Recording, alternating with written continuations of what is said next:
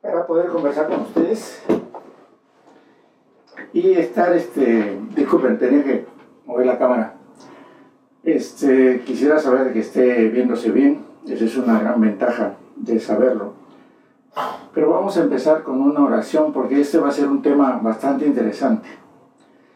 Eh, se llama Buscando la Unidad y creo que es lo más importante dentro de las iglesias, buscar la unidad.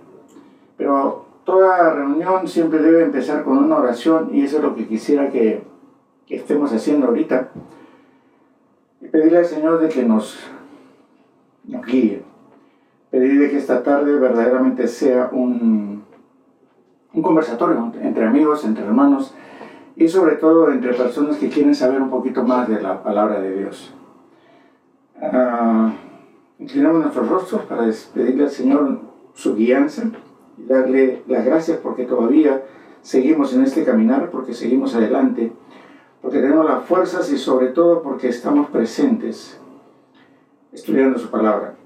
Te damos gracias, mi Dios, porque esta tarde sea de bendición para todos. Te ruego de que lo que vaya a hablar sea también de tu corazón y que seas tú el que haya puesto las palabras en mis labios. Te damos gracias por esta tarde, te damos gracias por todos aquellos que nos ven y sobre todo, Señor, te damos gracias porque estamos con vida y estamos sanos. Yo creo que eso es un motivo para darte gracias cada día, Señor. Te pedimos todo esto, Señor, en el nombre de Jesús. Amén y amén. Mire, este, ¿cuál era la idea de buscar la unidad?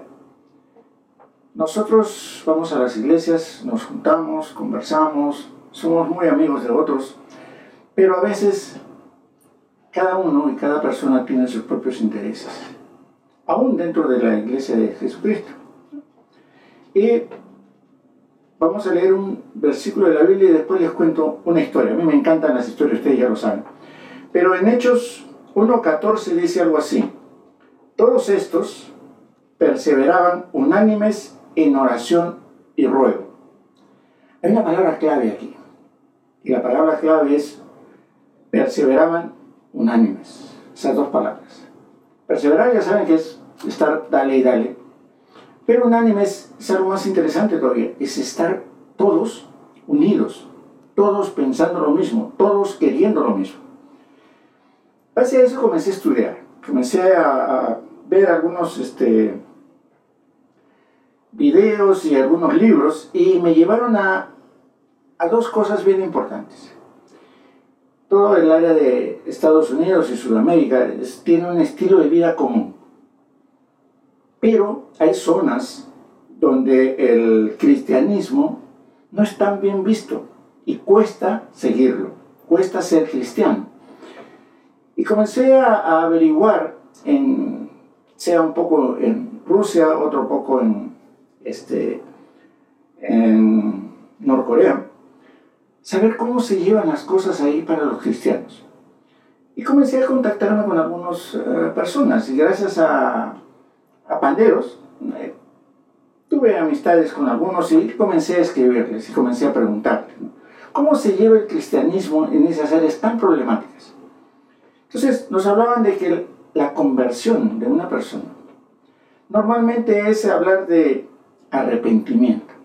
Antes de la oración del pecador, eh, de aceptar a Cristo, ese, tipo de cosas, era arrepentirse de una vida pasada, una forma de, ser, etcétera, etcétera, pero era un arrepentimiento. Inclusive algunos no les llamaban cristianos a los nuevos, sino les llamaban es un nuevo arrepentido. Me pareció interesante. Entonces, en base a eso, es su respuesta a Dios, porque su su mayor pensamiento es, al arrepentirme yo, el Señor me perdonó. Entonces, ven un poco diferente las formas de conversión a las nuestras. Aquí es más, estamos un poquito, más preocupados en aceptar al Señor. Y Él perdona todos tus pecados. Pero más es, repite la oración, acepta al Señor y ya eres uno en la lista de los salvos pero no es primordial antes de el arrepentimiento. porque es mucho más complicado arrepentirse primero y, decidirse después por Cristo. Es más fácil decidirse por Cristo y después irse arrepintiendo de a pocos. No me va a decir que no. Entonces, me di cuenta de una cosa, que mientras en todo el área de América, Sudamérica, todo, estamos pensando en acepta al Señor. Cuando si pensáramos arrepiéntete, nos haría buscar más la unidad. ¿Por qué? Porque sería la unidad de los arrepentidos. Entonces, ¿qué sucede con este hecho de 1.14? Dice, todos estos perseveraban unánimes. Perseverar es estar constante en algo. Unánimes es que todos estaban pensando lo mismo, deseando lo mismo, queriendo lo mismo. Y yo me comencé a, buscar ese tipo de, de palabras y Recordarán ahí unos versículos más adelante, en el, versículo, en el capítulo 2, versículo 1, dice que llegó el día de Pentecostés y estaban todos unánimes. Al estar unánimes, al estar todos pensando lo mismo, todos queriendo lo mismo, todos estar en el, llamémosle así, en el mismo canal, de repente vino del cielo un estruendo como de un viento recio. Y el Espíritu Santo llenó el recinto. Pero no, no habla aquí la Biblia de cómo estaban los hermanos, estaban conversando, estaban comiendo, estaban haciendo algo. No, simplemente dice, estaban todos unánimes juntos. Y mire cómo recalca las cosas. Unánimes y encima juntos. O sea, todos estaban ahí pensando y deseando lo mismo, queriendo lo mismo actuando de la misma manera. Y vino el derramamiento del Espíritu Santo.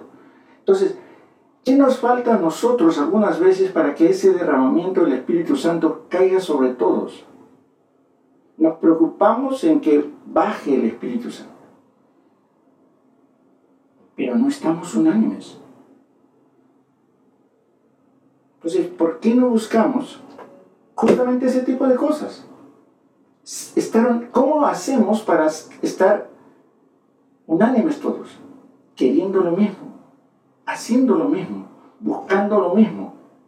Porque dice que estaban, perseveraban unánimes en oración y ruego. Son dos cosas. ¿Qué diferencia hay entre oración y ruego? Parece lo mismo. Si ustedes se fijan, es una oración. No, es parecido la oración y el ruego. El ruego es algo más profundo. Es cuando usted clama. El rogar es, como cuando los niños, este, papá, déjame ir al cine. Y uno le dice, no. Y se acaba el problema. Pero papá. Pero empieza, pero papá, mira. Pero papá, te ruego. Pero papá, esto. Pero papá, hasta que uno le dice, vaya. Entonces es algo más del ruego. Es un clamor, es algo más que viene juntamente con la oración, pero dentro de la oración hay algo que usted clama a Dios por algo. Esta, esta gente estaba en oración y ruego, fíjese, perseverando, unánimes, oración y ruego. Cuatro cosas que, ¿cuántas veces las hacemos nosotros en la iglesia? Me gustaría saberlo. ¿Cuántas veces nosotros estamos ahí? ¿Cuántas veces nosotros llegamos al ruego, llegamos al aclamar? Pero ojo, no por mis problemas, no la hermana por sus problemas, el otro hermano por sus No, no, no. Todos unánimes, juntos, por una misma causa. Todos, todos. ¿Cómo llegamos a ese nivel de, oración, de, de clamar? ¿Cómo llegamos a perseverar en lo mismo todos juntos? Esa es la palabra clave. Porque miren, cuando dos o más se pusieran de acuerdo, recuerden esa frase, ok, pero nos ponemos realmente llegar a poner de acuerdo, entonces, ¿qué está pasando? Si eso lo estamos logrando, ¿qué está pasando? En la clase anterior hablábamos de que todo lo que pidieras al Padre en mi nombre, todo lo que pidieres al Padre no será hecho. ¿Qué pasó? Es cierto que lo que vamos a pedir tiene que estar dentro de la voluntad del Padre y del Hijo, de acuerdo totalmente. Pero ¿qué pasa si pedimos algo dentro de la voluntad y no sucede? Ahora, yo sé que me van a decir, bueno, no es el tiempo de Dios. Dios no tiene esa respuesta, de acuerdo, pero de acuerdo a lo que dice mi Biblia, dice que pide y te va a responder. No me dice ahí que de repente será entre un año, entre 10 años, entre 20 años, pero la, parte clave es cuando dos se pongan de acuerdo. Pero ¿cómo nos ponemos de acuerdo? En algo que dice aquí, perseverando, unánimes, en oración y en ruego. Y las dos primeras son fundamentales, perseverando y en unidad. Podemos estar juntos, no significa que estamos de acuerdo. A pesar de que por ahí uno escucha, amén, amén, amén, amén. Sí, pero muchas veces el amén es para decir, bueno, pues ya, no tengo otra opción, te tengo que apoyar, así que amén. Pero no necesariamente está de acuerdo. Entonces, algo no, está, no está bien. Fíjense lo que dice Hechos 2.42. Te lo voy a leer. Y perseveraban en la doctrina de los apóstoles, en la comunión unos con otros, en el partimiento del pan y en las oraciones. Y otra vez, ¿no? Perseveraban, ¿qué? En la doctrina de los apóstoles, o sea, todos encaminaban a esto que estaba aquí. Pero era perseverar. No es simple y llanamente, bueno, lo leemos el domingo y ya, o lo leo durante la semana así de, de volada, o realmente lo estoy escudriñando la palabra de Dios. ¿Qué estoy haciendo? Porque perseverar en la doctrina de los apóstoles es justamente eso, o sea, hacer lo que dice esto, todos los días y cada día. No es simplemente leerlo y bueno, pues si lo leí está bien y, ya estoy cumpliendo con que mi, mi, meta es leerme todo en un año. Sí, pero eso que leíste, ¿qué te quedó? ¿Realmente estás perseverando en el trabajo que estás haciendo? No lo sé. Pero quiero leer un poquito más para que nos fijemos en esto. En el mismo Hechos 2.44 dice así, todos los que habían creído estaban juntos. O sea, no solamente es que estuviesen viviendo en el mismo cuarto, no. Estaban juntos y tenían en común todas las cosas. O sea, no había, este, esto, esto es mío, no me lo toques. Y vendían sus propiedades y sus bienes y los repartían a todos según la necesidad de cada uno. Algo que es lo que de alguna manera se está haciendo ahora, ¿no? Alguna hermana tiene necesidad que, hay que llevarle. Algo para que coma. Lo que comentábamos hace unos días, ¿no?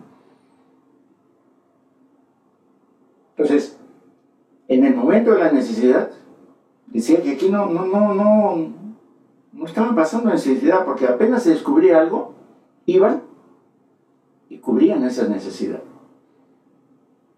Ese es el trabajo de la iglesia. Si se fijan, aquí lo que dice es, todo lo que habían creído estaban juntos y tenían en común todas las cosas y vendían sus propiedades y sus bienes y lo repartían a todos según su necesidad. Ahora miren lo que dice y perseverando unánimes, otra vez, perseverando unánimes, todos en el mismo canal. Cada día en el templo y partiendo el pan en las casas comían juntos con alegría y sencillez de corazón. O sea, todos los días hacían Este, este libro era su pan de cada día, pero era no simplemente una leída vuelo de pájaro, que luego ya, sí, ya leí el capítulo, no me acuerdo cuál fue, pero yo lo leí. No, perseveraban, o sea, le ponían énfasis en la doctrina que les estaban enseñando los apóstoles. Hacían un esfuerzo mayor para hacer eso. Entonces, fíjense que el 47 remata, y el Señor añadía cada día a la iglesia los que habían de ser salvos perseverar, unánimes, crecimiento. Si nosotros perseveramos en la doctrina de los apóstoles, en la comunión unos con otros, pero comunión es simplemente estar conviviendo y, todos nos comemos un taco de, de, pollo. Iba a decir otra cosa, pero todo. Eso no significa comunión. ¿Qué significa sentarnos a cenar? Y yo puedo sentarme a cenar con quien sea y usted también se puede sentar, a sentar con quien sea. Pero comunión es, es una convivencia entre nosotros es estar juntos y es pensar similar, es querer lo mismo y es perseverar sobre lo mismo, porque todos estaban perseverando sobre la doctrina de los apóstoles. O sea, las conversaciones eran a base de Biblia. Ese era su... su ¿no? Y eso que sucedía también en esos tiempos era de que, recuerden bien, de que todo, todo, la vida diaria de cada persona era movida por la religión. Ahora, en este, esta área de, el occidente, ha variado ese tipo de cosas. Se ha separado, ¿no? la, llamémosle, la política de la religión. En esos países todavía hasta ahora existe, ¿no? De que el gobierno es la religión. Por eso tiene, tenemos tantos problemas todavía de guerras, porque mientras que aquí pensamos que la política va a dividir, porque la religión no la pensamos, ellos todavía todos se mueven por sus creencias religiosas. Entonces son dos conversaciones de sordos, porque uno habla de política y el otro habla de religión y no van a entenderlo. Por eso nosotros deberíamos ver esto, que tenemos que perseverar en la doctrina de los apóstoles, en la comunión de unos con otros, en el partimiento del pan y encima en las oraciones.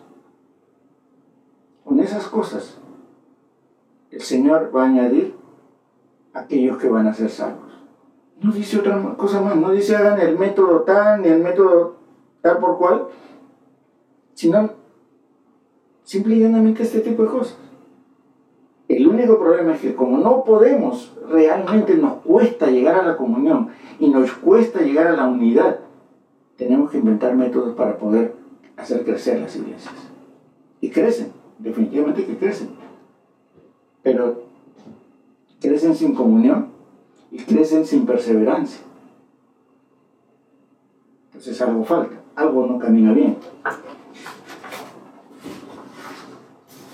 Porque voy a hablar de, mi tío, Nehemías, si usted tiene su, su libro por ahí, su Biblia. Habíamos visto que Nehemías oró, sintió pena, sintió dolor, al extremo que lloró. Y cuando usted hace el problema suyo, su respuesta va a ser diferente. Tenemos un dicho que está caminando por internet ahorita. Cuando los muertos son de otro sitio, está bien. Pero cuando los muertos tocan en casa, la cosa se pone problemática. La cosa cambia totalmente. Nuestros puntos de vista cambian totalmente. Es lo mismo lo que pasó un poco en Emil. Su familia, su gente, sus amigos estaban mal y a él le dolió. Como veíamos, ¿no? Hay gente que, de las iglesias que está pasándola mal. Yo no sé si a usted, pero hay mucha gente que le duele y está haciendo algo para solucionar ese problema.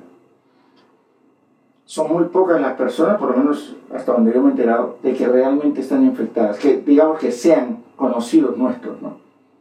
Porque si había una iglesia creo que en Miami o Nueva York, que asistieron mil personas y la gran mayoría está infectada. Ese es un punto que me gustaría tocar. Si nos dicen, y aparecen por ahí textos a morir, somos hijos de Dios, el coronavirus no nos va a tocar. A nosotros no nos toca porque estamos protegidos por la sangre de Cristo solamente usamos el tapabocas para, para, ir, no ir en contra de las reglas. No salimos de la cuarentena, simplemente para... Pero aún cuando nos vemos, nos saludamos lejitos. Ya no nos abrazamos. Y, mejor te escribo, ¿no? O sea, no, no, ponte la mascarilla para conversar a dos metros de distancia. Pero los 10 minutos antes estábamos testeando, la sangre de Cristo tiene poder y no nos va a tocar este coronavirus. Entonces hay algo, una incongruencia, ¿no? Es una cosa que uno tiene que seguir las reglas, totalmente de acuerdo, no, no voy a entrar a discutir. Pero si realmente la sangre de Cristo nos está cubriendo, ¿cuál es la diferencia de que yo pueda o no saludar a un hermano tanto o un hermano tanto como antes hace tres meses atrás? ¿Cuál es la diferencia? O sea, ¿por qué no se puede hacer ahora? ¿Cuál es el miedo? El miedo es a que de repente no somos lo que decimos que somos.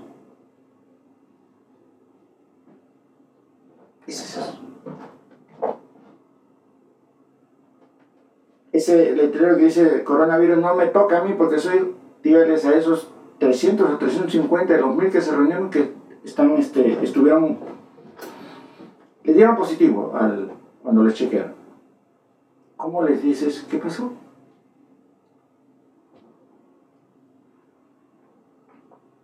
Nosotros tenemos que cambiar nuestra manera de pensar y nuestra forma de creer. Este Nehemías oró, lloró, clamó a Dios, habló con el rey, Dios le puso gracia y el rey le autorizó con todas las cosas que necesitaba ir a reconstruir. ¿Qué hizo? Cualquiera que hubiese estado en su situación se hacía loco. Pero él no, él fue a construir. Pero antes de ir a construir, fue a ver qué estaba pasando. Fue a reconocer qué estaba sucediendo en la ciudad. Miró cuáles eran los problemas. Observó, oró y se dio cuenta de lo que tenía que hacer. Pero miren lo que hizo. Cuando dijo que había que reconstruir. Siempre va a pasar que alguien se va a oponer. Hermano, yo quiero... No, hermano, eso no lo haga porque eso no es de su ministerio, es del ministerio, hermano. Pero podemos... No, eso tampoco, porque eso es del otro hermano. Muchas veces somos nosotros mismos, porque fíjese lo que dice Nehemías en 3.1. Antes del 3.1 les voy a leer esto. Pero cuando oyeron Zambalat de la Oronita, Tobías el siervo amonita y Gesem el árabe sobre la reconstrucción que iba a hacer Nehemías, les dijeron, ¿qué es esto que hacéis vosotros? ¿Os rebeláis? O sea, no lo dijeron lejos, lo dijeron ahí, o sea, estaban ahí en el medio de ellos. Alrededor de ellos estaban, porque a quién se lo dijeron?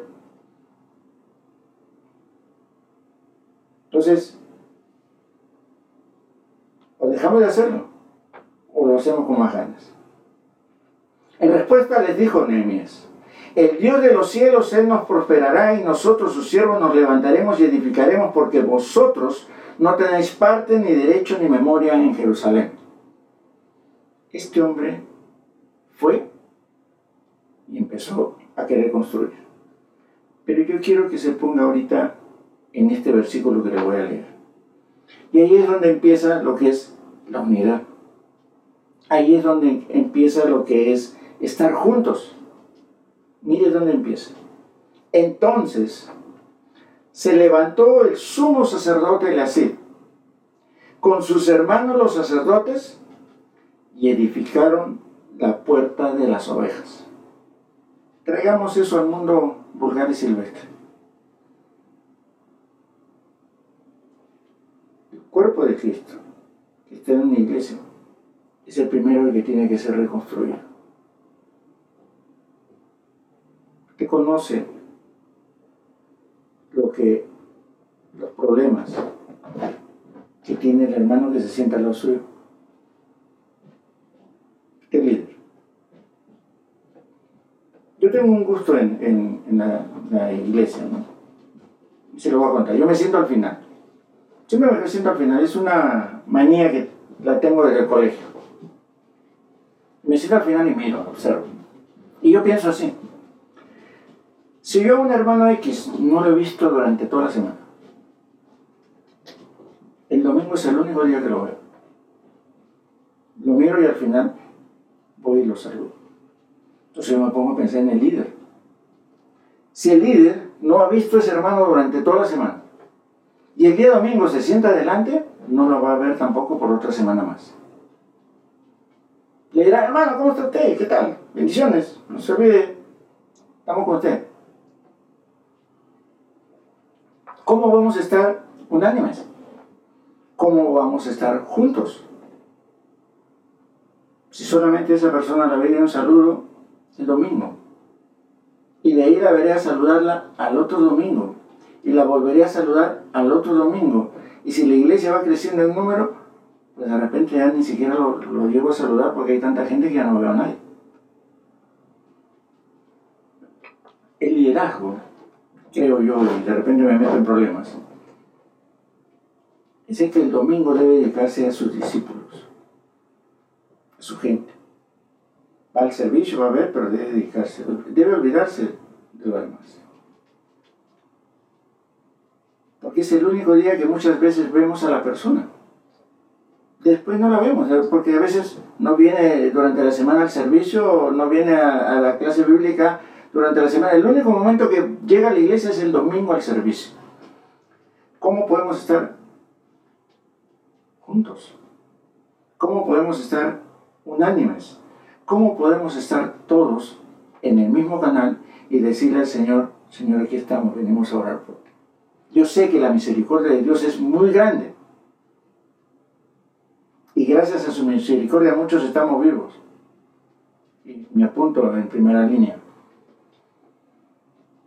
Pero algo más hay que hacer.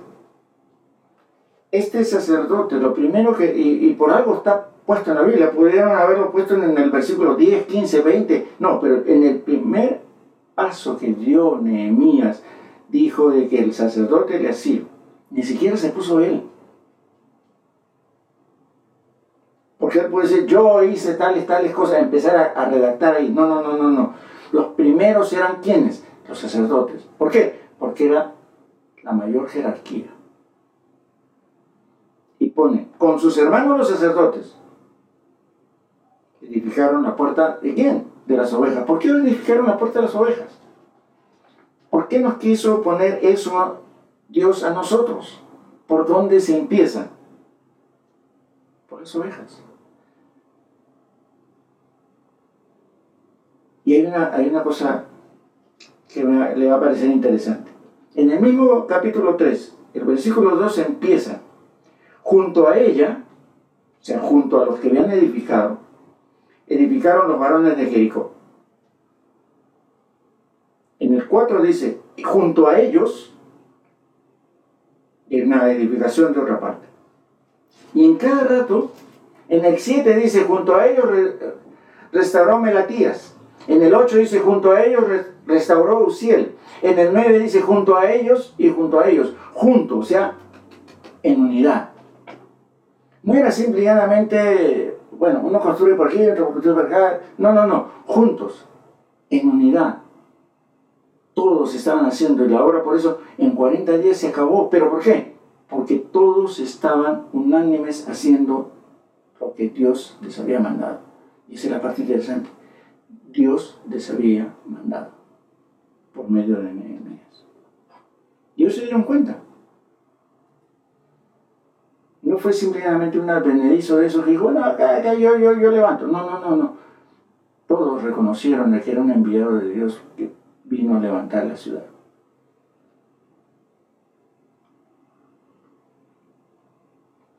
Pero siempre va a haber aquellos que se oponen, eso es definitivo.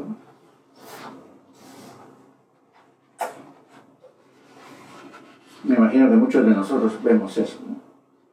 Si usted quiere hacer algo, siempre hay alguien que le dice, no. No, ¿por qué vas a hacer eso? Más aún si usted de alguna manera está metiéndose en camino de, en la bolsa de otro. Perdóneme, me encanta el café, así que... ¿Qué hacemos? ¿Qué podemos seguir haciendo? Buscando la unidad. ¿Cómo? Con este versículo. El sumo sacerdote Empezó con sus sacerdotes y siguió con las ovejas. No hay aquí, Dios me dijo, hay aquí el iluminado que tiene alguna frase célebre. Es palabra de Dios. Hace un ratito me mandó un mensaje una hermana y me decía, si no está en la Biblia, no lo crea. Amén, le dije. Amén. Ahí sí le digo amén. Busquemos los amenes, no simplemente por el compromiso de, tener que decir amén, sino por la convicción de que diciendo amén se está comprometiendo. Este hombre lo hizo eso. Y si usted se fija, en todo el capítulo 3 hay junto a ellos, después de él, tras él, después de él, después de él, tras él, junto a él, junto a él, junto a él, después de ellos, después de ellos, tras él, todos en unidad. No era que, bueno, yo construyo por aquí, yo construyo... No, no, no. este muro tiene que tener una, una unión. A ti te toca esto, yo después que acabaste aquí, yo empiezo aquí para seguir reconstruyendo todo hasta reconstruir todos los muros. Por eso les decía hace un rato, ¿cuántos conocen los problemas espirituales que la gente alrededor tiene, de nosotros. ¿Les conocemos realmente? ¿Estamos en el canal para eso? O simplemente, bendiciones hermano, nos vemos en lo mismo. ¿Qué estamos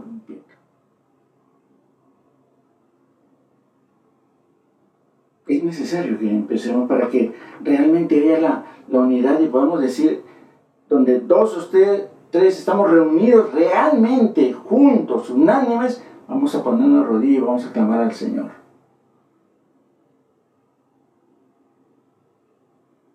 Yo creo que si la iglesia realmente entrara en ese nivel, otra cosa pasaría. Pero cada uno de nosotros tenemos nuestros propios intereses, nuestras propias formas de ver las cosas. Y eso hace de que no lleguemos a estar en unidad. Si alguien predica, ¿por qué predica? Si no predica, ¿por qué no predica? Si va, ¿por qué va? Y si viene, ¿por qué viene? Y si no, ¿por qué no se fue? Hace unos días yo subo muchos videos de, de música, de, panderos y cantantes, y subí a un grupo de San Francisco. Y da la casualidad de que la, la, cantante, la muchacha que canta, que canta muy bien, dicho sea de paso, usaba el vestido sin mangas.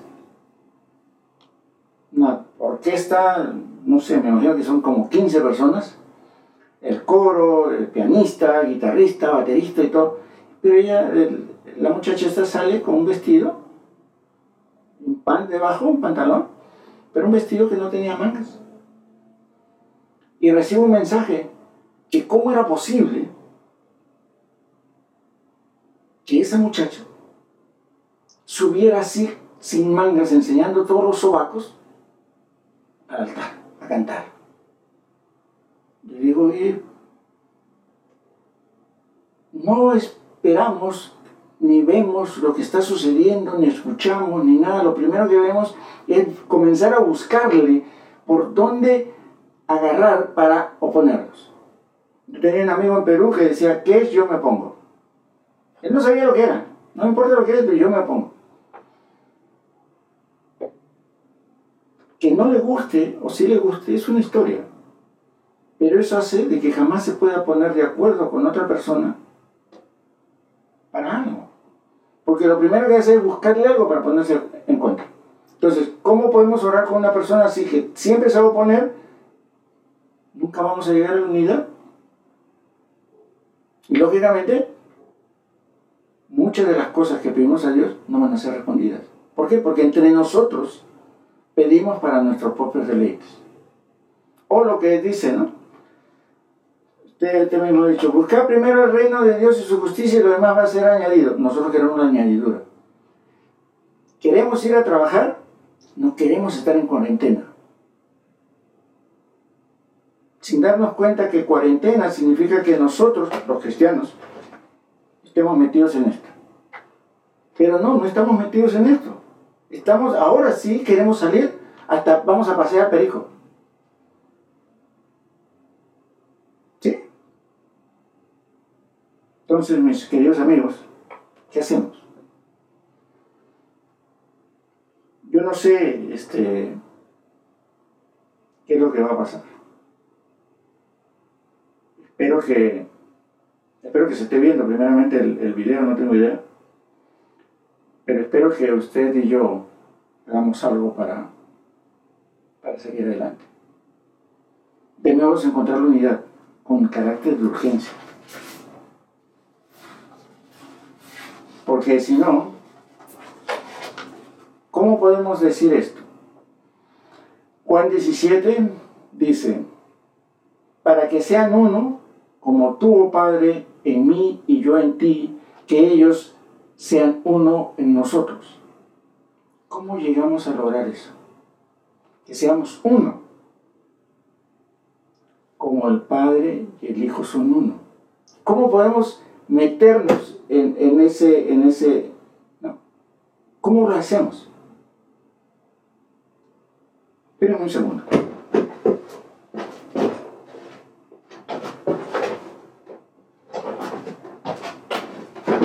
¿Cómo hacemos eso? No lo sé. No lo sé.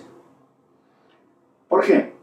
Porque cuesta este, meterse en la cabeza de cada uno y decir, ¿qué hacemos? Es difícil. Lo único que yo creo es meternos más en, la palabra, ir escudriñando hasta que llegue un momento en que esa palabra se haga viva en nosotros, para que después nosotros podamos darla. Mientras esto no se haga vivo aquí, es más complicado, es más difícil. ¿Cómo podemos restaurar? Como dice aquí este, el así, si todos decimos que estamos bien. ¿Qué significa eso? falta de confianza.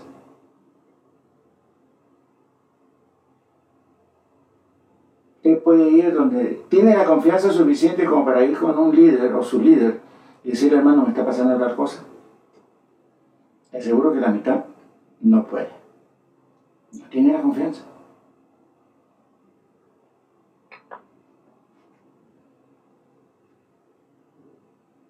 ¿Me regreso o sigo caminando? Entonces, si no es eso, la pregunta es, ¿por qué no se tiene la confianza? ¿Por qué no podemos llegar a ese nivel de, decir, ¿sabes qué, hermano? Necesito ayuda en esto. O de repente necesito tal cosa, o necesito el otro, o me falta esto, me falta... No, no, no, no. Porque todos le preguntan, hermano, ¿cómo usted? Bendecido, hermano pero ya que se muere pedazos. Pero no lo decimos, no tenemos la confianza en su experiencia. De repente yo me equivoco. ¿Con cuántas personas usted se ha podido sentar y decirle, esto es lo que me está pasando?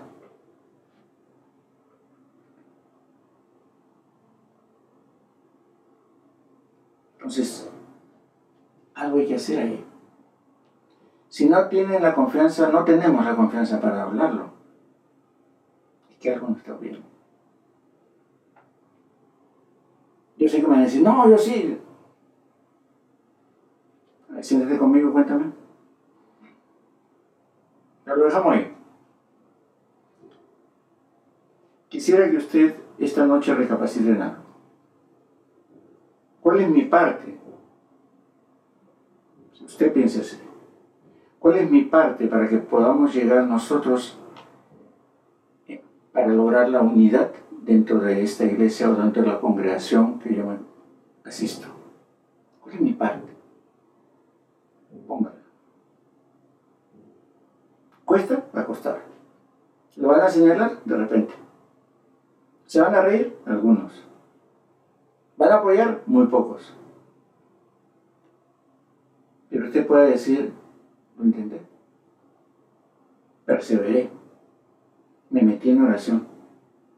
Ayuné. Hice mi parte. Cuando el Señor le diga, este, ¿qué hiciste con tus talentos, Señor? Dejé hasta la última gota. Entonces, es suficiente con eso. Pero le digo, tenemos que lograr la unidad y tenemos que perseverar. Al principio van a ser pocos, pero le aseguro que se unirán muchos. Depende de que uno empiece a dar el paso en fe.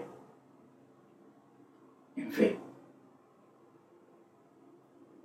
Vamos a orar para cerrar esta noche excelente para mí.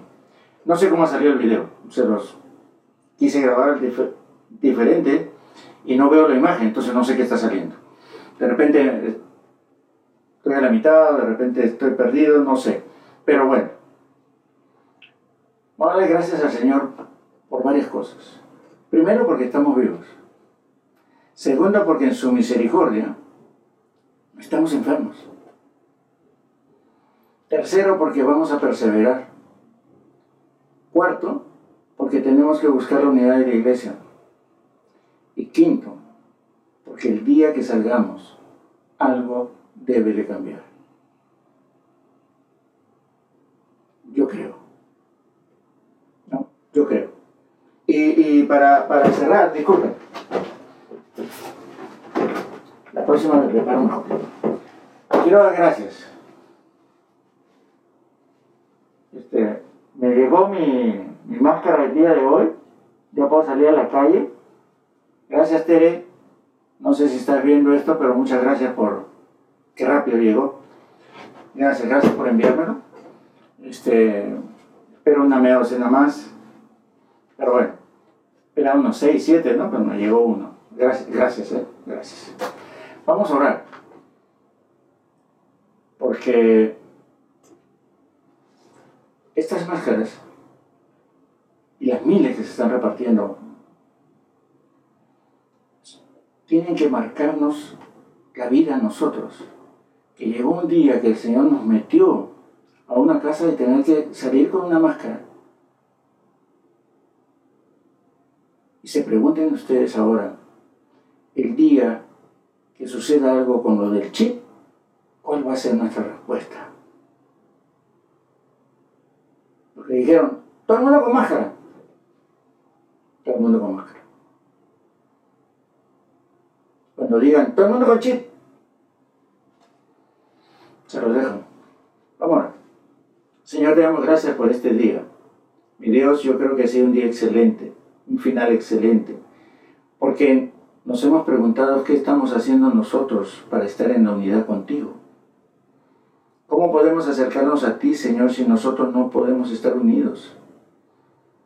¿Cómo llegamos a esa unidad para que tú, el Padre y nosotros seamos una sola persona?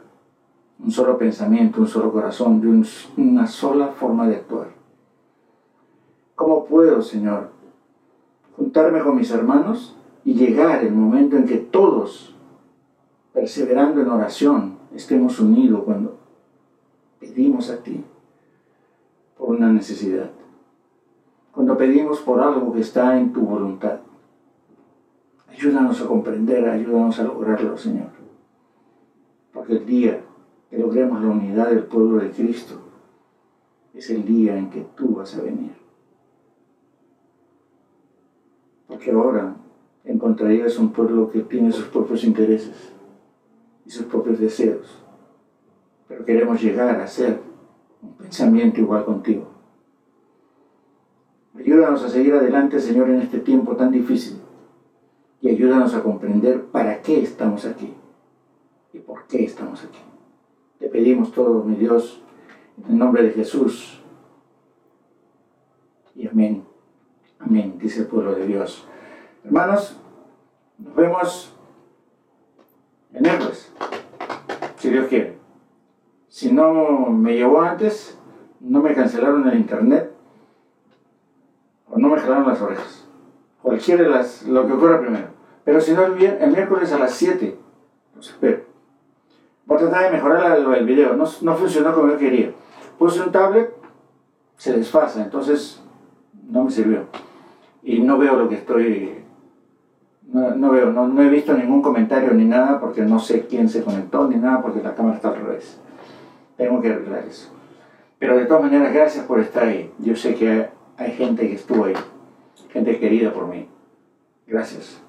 Gracias, Tere, por tu máscara y realmente que el ingenio y la inteligencia logre hacer de que tú puedas invadir con esto el área de la bahía. Muchas gracias a todos. Buen fin de semana. Nos vemos mañana en el servicio y en los servicios de cada una de sus iglesias. Y nos vemos el miércoles.